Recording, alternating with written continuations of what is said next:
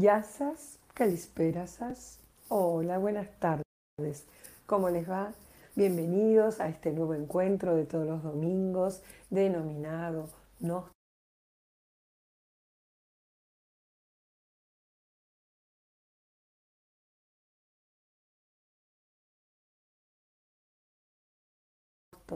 El regreso al origen, que es un programa que realizamos desde la Asociación Cultural Helénica Nostos de Buenos Aires, Argentina, que cuenta con el auspicio de la Secretaría General de Griegos en la Diáspora y Diplomacia Pública del Ministerio del Exterior de Grecia y que se transmite y realiza en TV Mundo Digital, un canal que llega a todos los rincones de Latinoamérica y del mundo, transmitiendo cultura para la paz. Y con un espacio muy importante para lo que implica y representa la cultura griega. Es por ello que nos sentimos muy honrados, domingo a domingo, de poder realizar estas emisiones en las cuales hablamos de diferentes temas, de historia, de arte, de ciencia, de geografía, de mitología y también tenemos invitados especiales, presentamos documentales.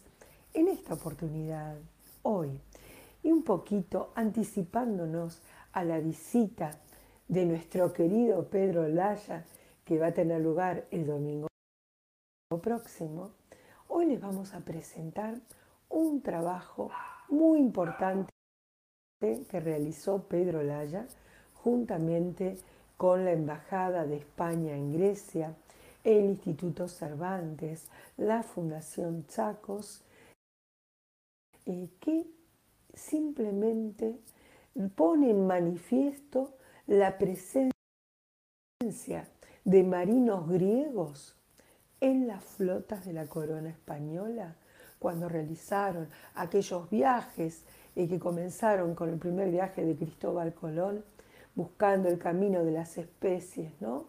En aquellas épocas, estamos hablando eh, a partir de los fines este, del 1400, 1492 eh, se descubre América y luego comienza esta aventura, esta empresa a través de la cual eh, individuos muy especiales, muy preparados y muy enamorados del mar y conocedores de sus peligros, se aventuran a buscar nuevas rutas, nuevas rutas que ellos inicialmente pensaban que los llevarían a las Indias, pero sin saberlo, descubren el nuevo continente.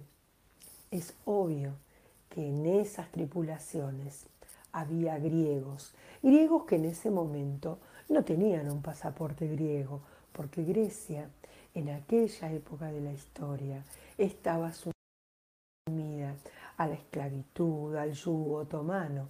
Entonces, muchas personas, sobre todo los de las islas, Rodas, Gíos, Creta, Samos, Hidra, se embarcaban eh, se presentaban ante la corona española, recordarán la casa de contratación de Sevilla, se presentaban, llevaban su conocimiento sobre la navegación y eran tomados con cargos muy importantes, muy importantes dentro de las tripulaciones que navegaban a esa eh, empresa de búsqueda de un camino alternativo a las Indias para obtener las dichosas especies. Pues bien, para los griegos el mar es un elemento vital. Tanta cantidad de islas, esa costa impresionante que tienen los griegos, que es una, prácticamente una puntilla, eh, hace que no haya familia que no tenga un navegante en su seno. De esta manera, los griegos, que han navegado históricamente por el Mediterráneo, que han hecho eh, descubrimientos y colonizaciones, eran sin duda excelentes tripulantes para estos barcos.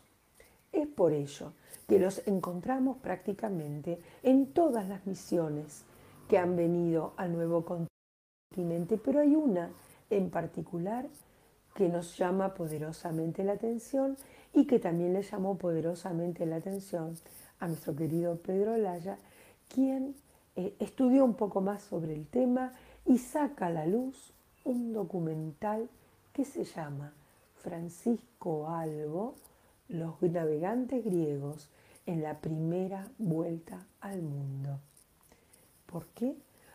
Porque en esa vuelta al mundo, aquella de Magallanes y el Cano, aquella que le da el nombre a la ciudad de Montevideo, aquella que atraviesa el canal que lleva su nombre, el estrecho de Magallanes, ¿no es cierto? Que van bordeando la costa sur inclusive de nuestro país y pasan, logran encontrar el paso hacia el Pacífico y dan la vuelta al mundo, pues en esa tripulación, precisamente una de las naves, en realidad la única que logra dar la vuelta al mundo, la Victoria, es piloteada por un griego, Francisco Algo, cuya historia vamos a conocer hoy y creo que les va a apasionar a todos ustedes.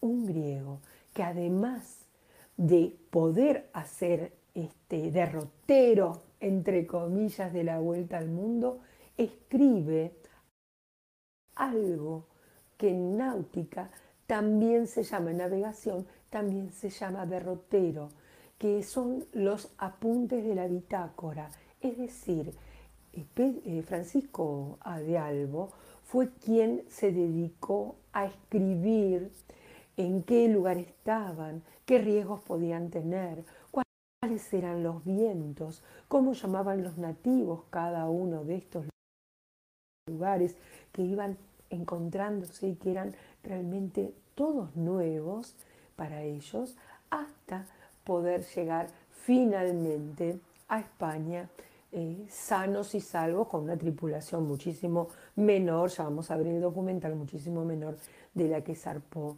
este, de España inicialmente. ¿Cuándo se produce esta empresa? Hace 500 años. El año pasado, en el año 2021, se celebró el quinto centenario de la vuelta al mundo. Y el homenaje a estos hombres que participaron de esta vuelta al mundo resalta la figura de un griego. ¿Solo un griego? No, había ocho más, pero los dejo a que Francisco Albo nos cuente su historia a través del magnífico relato, de la fotografía y la dirección de un querido amigo, el helenista Pedro Laya. Los invito a sentarse cómodos, a ver este documental y los invito el domingo que viene, si Dios quiere, estaremos con Pedro Laya desde una playa en Grecia, qué hermoso lugar, en el Egeo, para que Él nos hable de su nuevo libro, Palabras del Egeo, porque dice Pedro que a Grecia y al griego no hay que aprenderlo, hay que quererlo. Así que los invito, vean el documental ahora y el domingo que viene Vamos a estar juntos nuevamente para charlar con Pedro Laya. Muy buenas noches y presten atención, es muy interesante.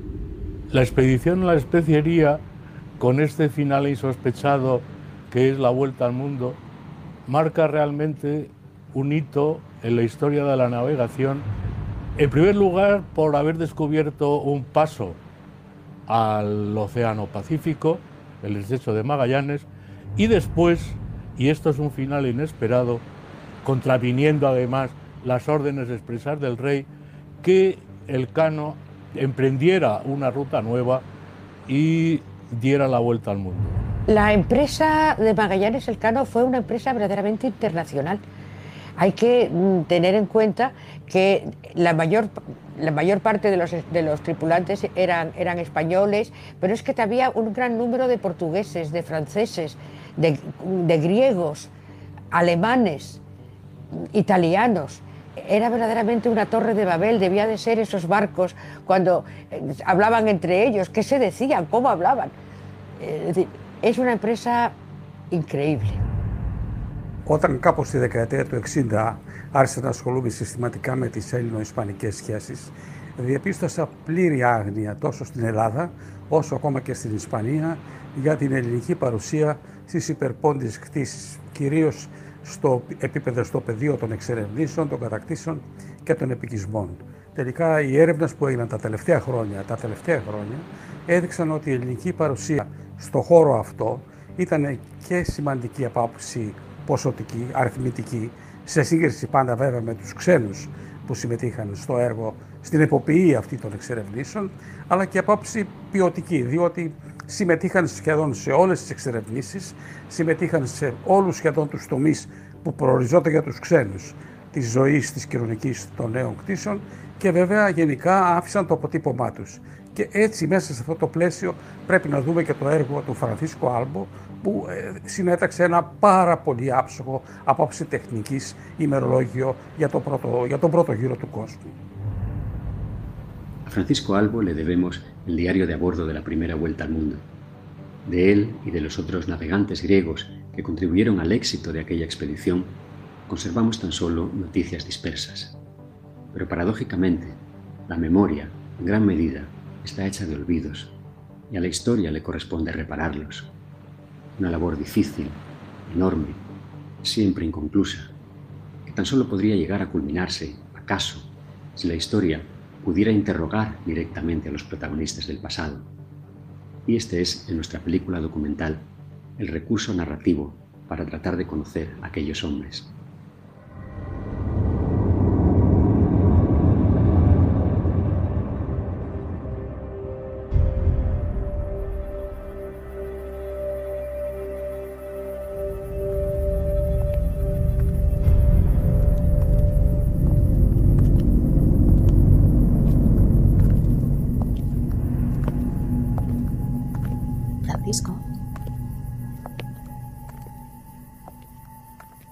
Francisco.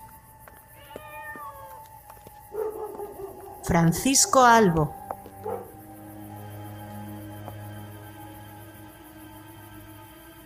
Soy la historia. Estás aquí porque yo te he llamado. ¿Y para qué me has llamado?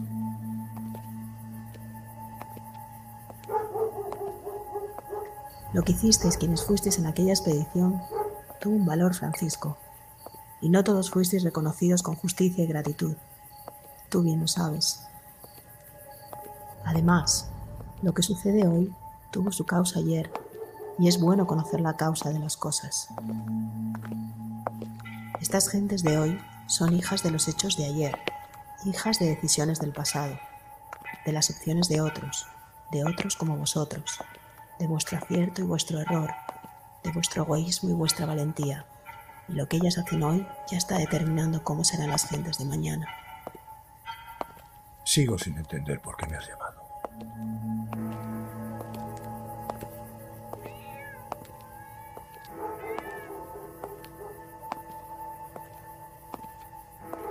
Yo hago que lo que sucedió una vez cuente para siempre. Yo soy quien edifica la conciencia y la memoria de los hombres. Haz memoria, Francisco. Vamos a recordar.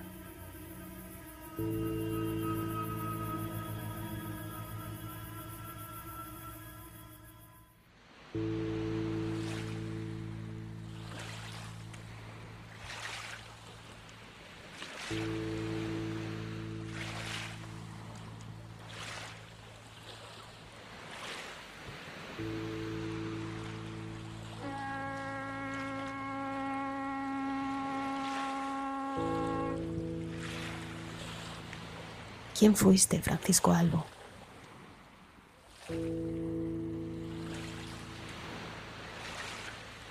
Fui un hijo de la mar. Un loco que embarcó con 250 marinos en una expedición a lo desconocido y que volvió con 20 moribundos como piloto de la única nave que sobrevivió a aquella locura.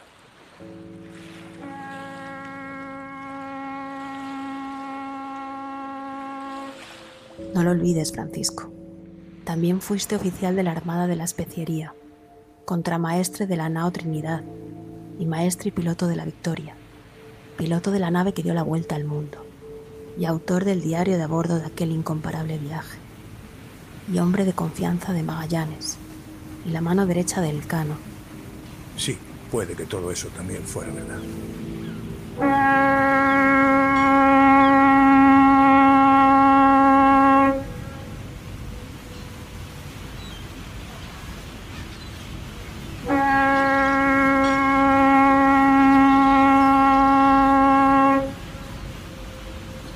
Gran cosa de ser, hacer andar una nave sin concierto del viento. Ha pasado el tiempo, piloto. No reconoces Kíos. Te he convocado aquí porque creo que aquí tienes tu patria. He vivido y muerto en Sevilla. ¿Por qué no me has citado allí? Sevilla no es tu patria, Francisco. Tú huiste de Sevilla hacia el océano, y la patria es el lugar donde el deseo de huir desaparece. También huí de Rodas un día. Y si es como tú dices, no he tenido más patria que la mar. La misma que tuvieron Magallanes o Elcano. La misma que tus compañeros Miguel de Rodas o Nicolau de Nauplia. La misma que Caboto que el propio Colón. Todos los que hicisteis grande la navegación de tu tiempo, fuisteis marinos con varias tierras mezcladas en la sangre. Razón tienes. Todos fuimos mestizos en tierra y hombres de raza tan solo en la mar. ¿Cuántos griegos ibais en esa expedición a la especiería? Ocho. Y un muchacho que no llegó a embarcar. ¿Me contarás de ellos? Mestizos como yo, salvo en la mar.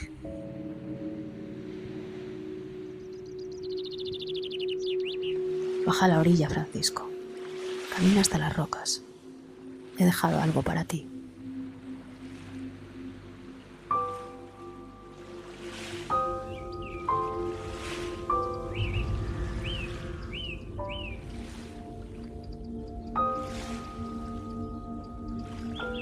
Juegas conmigo?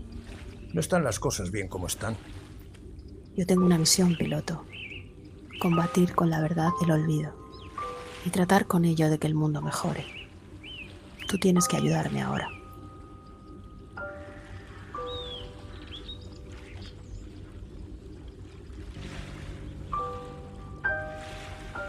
¿Qué has dejado en las rocas? Poca cosa. Unos precios de entonces.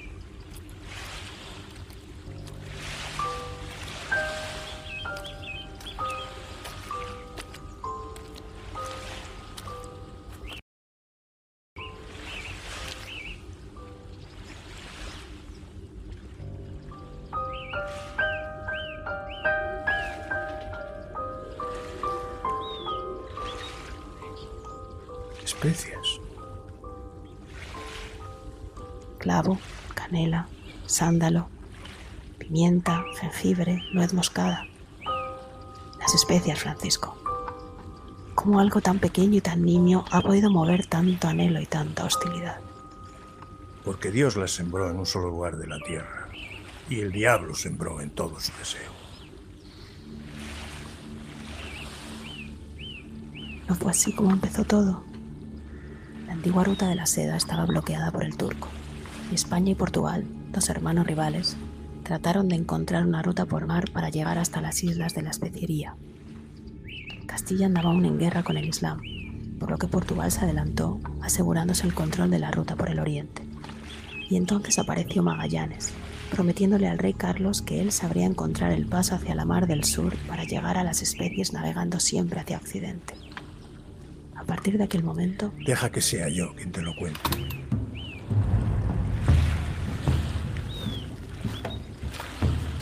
Expedición se pregonó en el puerto de las Muelas. en Sevilla.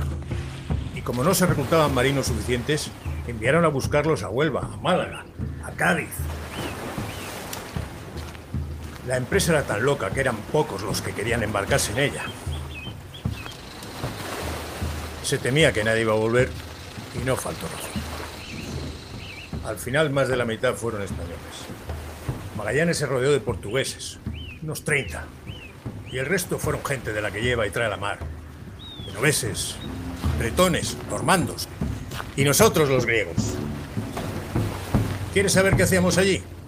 Huir del sultán y ofrecer al rey cristiano nuestro servicio en lo que mejor sabíamos hacer, navegar. Navegar. Razón tienes, Francisco. Los griegos lleváis milenios navegando. Desde que el hombre es hombre, sois un pueblo marino. Y los libros con los que se formaron los grandes navegantes de tu tiempo bebían todos de los conocimientos náuticos y astronómicos atesorados por griegos de otros tiempos, que ya habían hablado de la latitud y la longitud, de la esfera terrestre, incluso de las antípodas y el continente antártico. Salimos de aquí, del puerto de Sevilla, el 10 de agosto del año del Señor de 1519. Yo embarqué como contramaestre de la Trinidad, la nao capitana en la que iba Magallanes. Tomamos rumbo suroeste hasta llegar a las Canarias. Después corrimos la costa de Guinea hasta Cabo Verde. Y de ahí nos abrimos al océano hasta pasar el Ecuador. Y hasta pasar la línea de Tordesillas. En Tordesillas se habían trazado esta línea. Esto para Castilla y esto para Portugal. Y a la conquista del mundo. Los portugueses ya iban a las especias por aquí, por sus propias aguas, ya conocidas. Nosotros, si queríamos llegar, teníamos que hacerlo por aquí, por lo desconocido. Frente al cabo de San Agustín, cuando avistamos el Nuevo Mundo, comencé a tomar la altura del sol y a notarla por orden de mi capitán. Cada mediodía tomaba con el cuadrante el ángulo entre el sol y la línea del horizonte. Lo cotejaba con las tablas de declinación y calculaba con las fórmulas nuestro paralelo. Con rumbo suroeste navegamos cuatro meses a lo largo de la costa, hasta llegar a un golfo profundo donde decidimos invernar. Casi cinco meses estuvimos anclados aquí, rodeados de indios y con los capitanes en discordia. Se amotinaron tres de ellos y perdimos la nao Santiago en una tempestad. A los 14 meses de viaje, entramos a explorar un canal que se abría entre montes nevados, con la esperanza de que nos sacara por fin a la mar del sur. Aquello era un infierno de vientos, corrientes y bajíos. Nadie creía que encontraríamos una salida. Los de la nao San Antonio desertaron con buena parte de las provisiones y se dieron la vuelta rumbo a España. Quedamos solo tres de las cinco naves, y tras cinco semanas atrapados en aquel canal, salimos por aquí, doblando un cabo que llamamos entonces Cabo Deseado.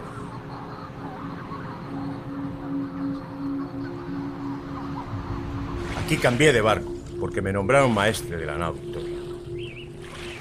Y aquí nos abrimos al océano. Tres meses enteros y 20 días más navegamos por el mayor océano del mundo sin tocar tierra. Se acabaron los víveres.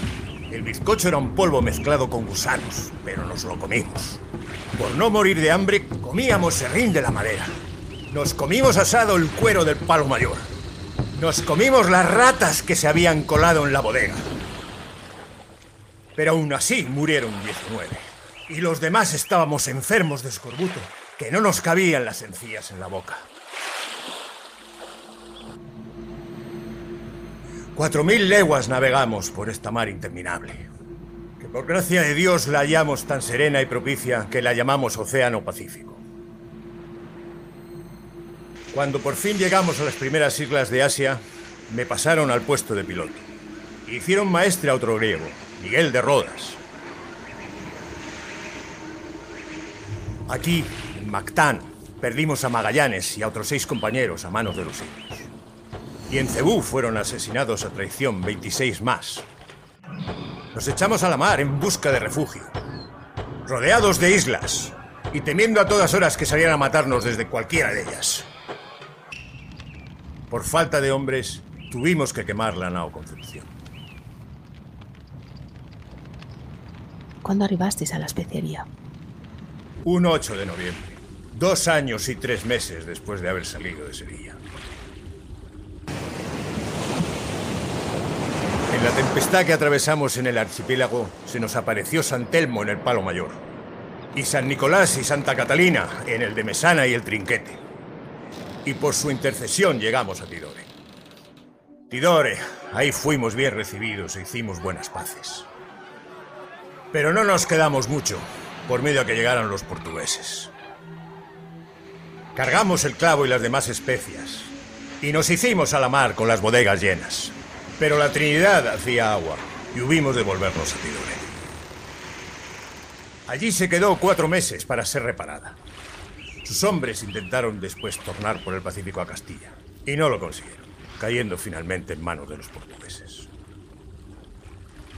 Nosotros, sin aguardar las reparaciones, habíamos zarpado ya con la victoria. Pero hacia Poniente, por el otro lado del mundo. Miguel y yo, sabiendo que no eran aguas fáciles, propusimos continuar la ruta por el norte del Índico.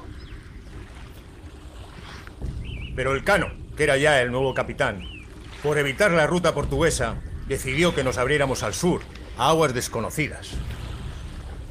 Vive Dios que no sé lo que hubiera sido peor. Cuatro meses y medio navegamos sin hacer escala. Y esta vez con peor fortuna aún que en el Pacífico. Achicando agua, con fuertes temporales y vientos y corrientes en contra. Perdimos 21 hombres más hasta llegar al Cabo de Buena Esperanza. Buena Esperanza. Sí, que llaman también Cabo de las Tormentas. Allí, vive el cielo, nos recibieron 14 días de temporal, que acabaron partiéndonos el palo mayor y la verga del trinquete. Y aún nos quedaba remontar todo el Atlántico. Y lo remontamos, nuevamente de la costa. Todos los días entregábamos al mar el cuerpo de algún muerto.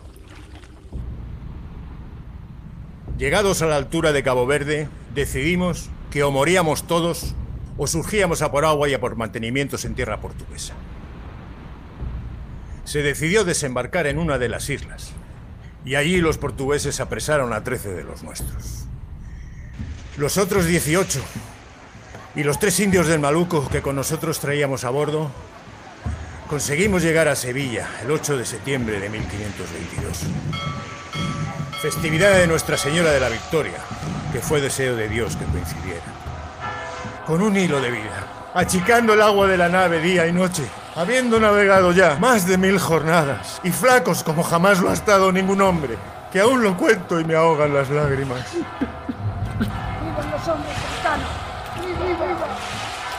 ¡Francisco! ¡Francisco!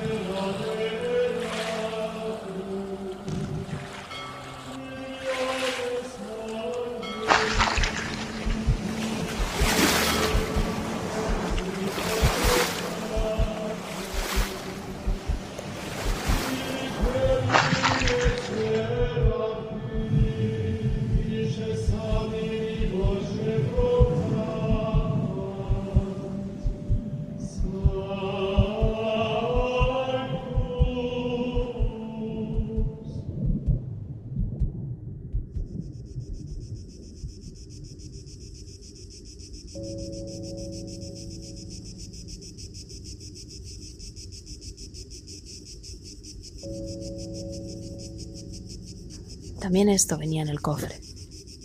¿No lo reconoces? No es mi letra. Pero son tus notas, Francisco. Tu derrotero.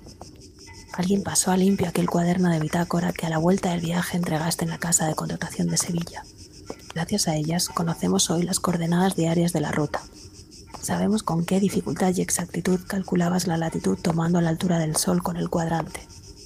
Sabemos lo difícil que era calcular la longitud con la mínima ayuda de un reloj de arena.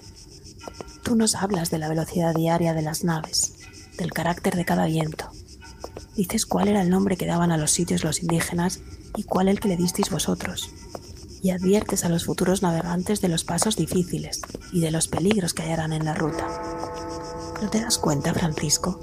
Las notas que tomaste entonces son uno de los documentos más valiosos de la historia de la navegación.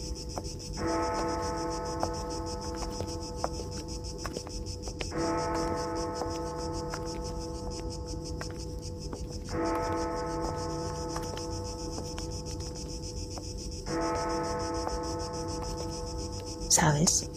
Hay quien dice que el derrotero no lo escribiste tú. ¿Eso dicen? ¿Quién lo escribió entonces? El cano.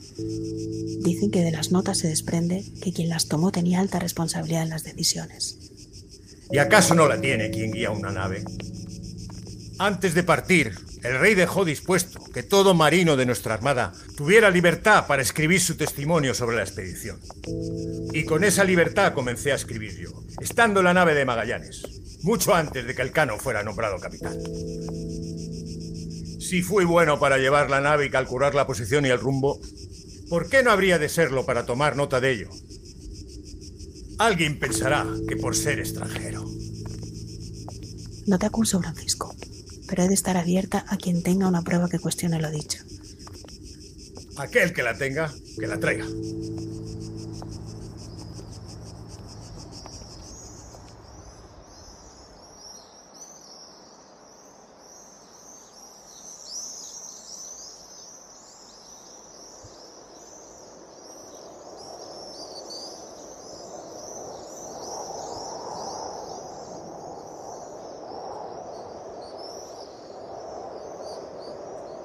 Buen viento para navegar.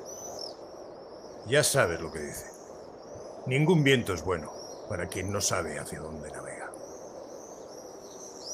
Te he dejado en Quíos y ahora te encuentro en Rodas. Hagamos las paces, piloto. Dime una cosa. ¿Qué fue de los otros? ¿De los otros griegos? Sí. Tendrás que ayudarme a recordar. Antonio de Axio, aquel muchacho de mi pueblo. Se alistó como grumete sustituyendo a un portugués. Pero tú mismo has dicho que no llegó a embarcar. No sé nada más de él.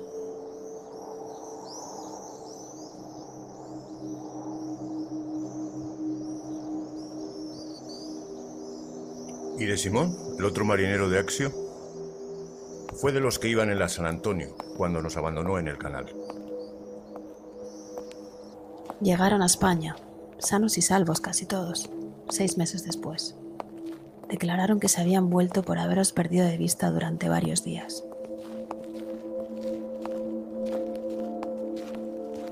¿Qué sabes tú de Juan de Nauplia y de Mateo de Corfú?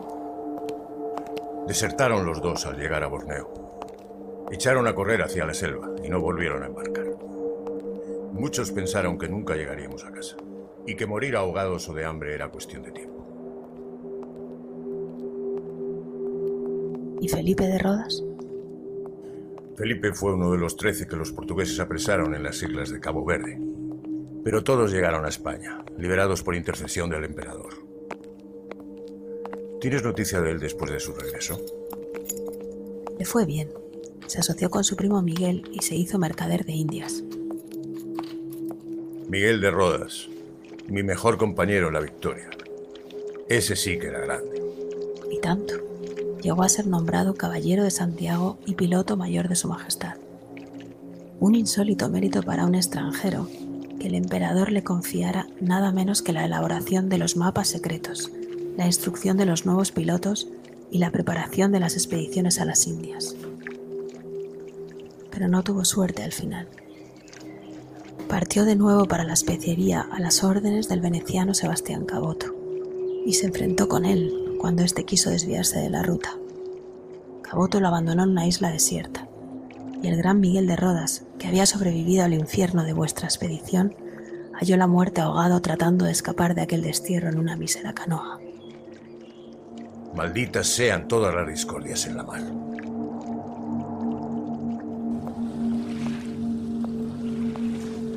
Y había otro Miguel, también de aquí, de Rodas.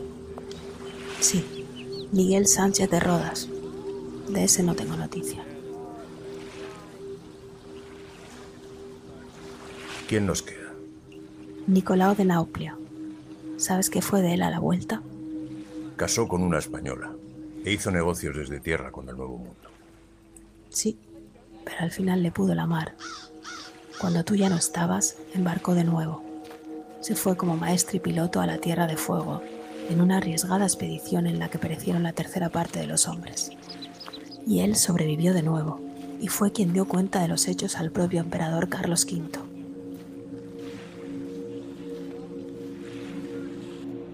Ya solo quedas tú, Albo. Tú fuiste el único de los griegos que no llevaba su lugar de origen en el apellido. Llevaba el apellido que mis antepasados trajeron de Italia. Mi patria, ya te he dicho, es la mezcla del agua de este mar con la tierra de sus orillas. Nací en Quíos, cuando mandaban allí los genoveses. Me casé en esta isla de Rodas con Juana de Paradisi, que Dios tenga en su gloria. Aquí nació mi único hijo, Batista. Tras dar la vuelta al mundo, fui a encontrarme con ellos a Mesina, a donde habían ido huyendo de los turcos, que ya estaban aquí, dentro de estos muros. Y después pusimos nuestra casa en Sevilla, donde acabé mis días, pasados los 50. ¿Qué más quieres saber de un pobre marinero? No olvides mencionar, pobre marinero, que cuando a la vuelta del gran viaje el rey emperador le dijo al cano que acudiera a la corte a darle cumplida noticia de todo, con los dos hombres más cuerdos y de mejor razón de entre sus compañeros. El capitán te escogió a ti, a su piloto griego. A mí y al cirujano Hernando de Bustamante, un gran hombre. Todos fuisteis grandes, cada cual a su modo.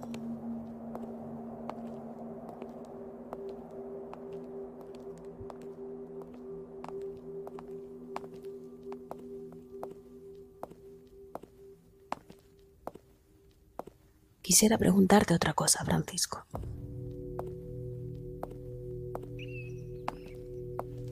Es sobre las disputas entre Portugal y Castilla acerca de la jurisdicción en las islas de la especiería. Cuando los dos reinos intentaron dirimir el conflicto, tres de tus compañeros griegos fueron con el cano a una junta de sabios a dar testimonio al respecto. ¿Por qué no fuiste tú siendo el piloto? Estaba ausente. Había ido a Mesina a buscar a los míos. Y estuvo de Dios que no me vi obligado a dar mi testimonio en aquella espantosa disputa del antimeridiano.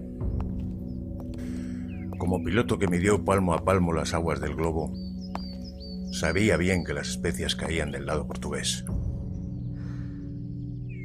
En efecto, así se demostró más tarde. Tiene gracia. Cuando en Tordesillas se trazó la línea alejandrina, nadie pensó que la concordia que entonces se lograba por este lado del mundo traería la discordia por el otro hemisferio. ¿Qué te hace sonreír? ¿Sabes lo que les dijo un niño pícaro a aquellos sabios que en la ribera del Guadiana discutían acaloradamente para partir en dos la redondez del mundo? No. El mocoso se ató los faldones de la camisa y con el culo en pompa les dijo, pues echad la raya por aquí en medio. Ay, soberbia y vanidad fue querer repartirse entre dos los derechos de conquistar el mundo. Dime tú una cosa. ¿Qué fue de la nave? ¿La victoria? Algunos pedían que fuera conservada para la memoria, pero fue vendida. La subastaron en las gradas de la Catedral de Sevilla y se hizo con ella un genovés que la puso al comercio con las Indias. Vive el cielo, más marinera que nosotros. Ahora, Francisco, existen cuatro copias de vuestra nave y una de ellas ha dado otra vez la vuelta al mundo. No quiero imaginármelo. Todo ha cambiado mucho, Francisco. El mundo gira y en cada vuelta nace algo nuevo y algo viejo se va quedando atrás. 500 años han pasado desde que le disteis la vuelta a este viejo mundo, navegando hacia poniente en una cáscara de nuez. Ahora los barcos navegan sin el viento, van a su antojo, a su favor o en contra. Hay naves que son como ciudades y otras aladas y veloces que no surcan la mar sino el azul del cielo. Cinco siglos pasaron desde entonces. Y aquí siguen los hombres, presa de sus pasiones y entregados como siempre a sus afanes. Incierta aventura la de los hombres. Míralos. Desde el tiempo en que viviste tú, han ido ganando dominio sobre el mundo. Quizá demasiado para su aún escaso juicio. Míralos y comprende, Francisco. Míralos ahora que tú los ves sin que ellos puedan verte.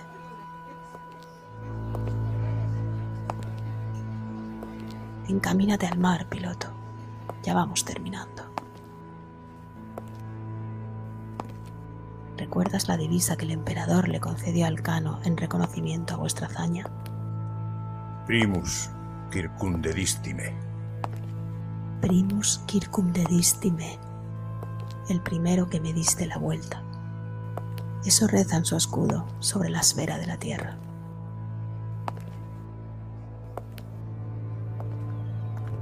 Sigue avanzando, sigue hasta donde termina la costa.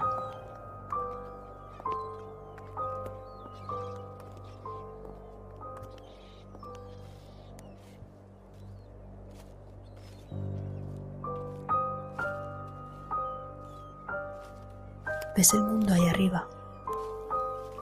Ahí lo tienes. Hecho de pedazos, de trozos de sí mismo rotos y recompuestos, roído por el tiempo y atravesado por su eje como un corazón arponeado. Lee ahora la divisa que lo ciñe como una ráfaga de viento. Vos interprimus circundiderum me.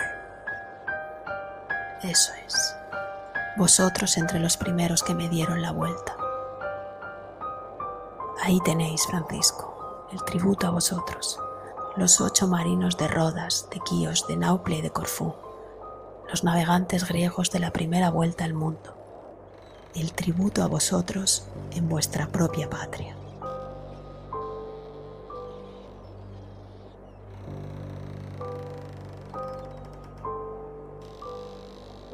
Alégrate, piloto, que más justos y humildes que la fama y la gloria son la memoria y el agradecimiento.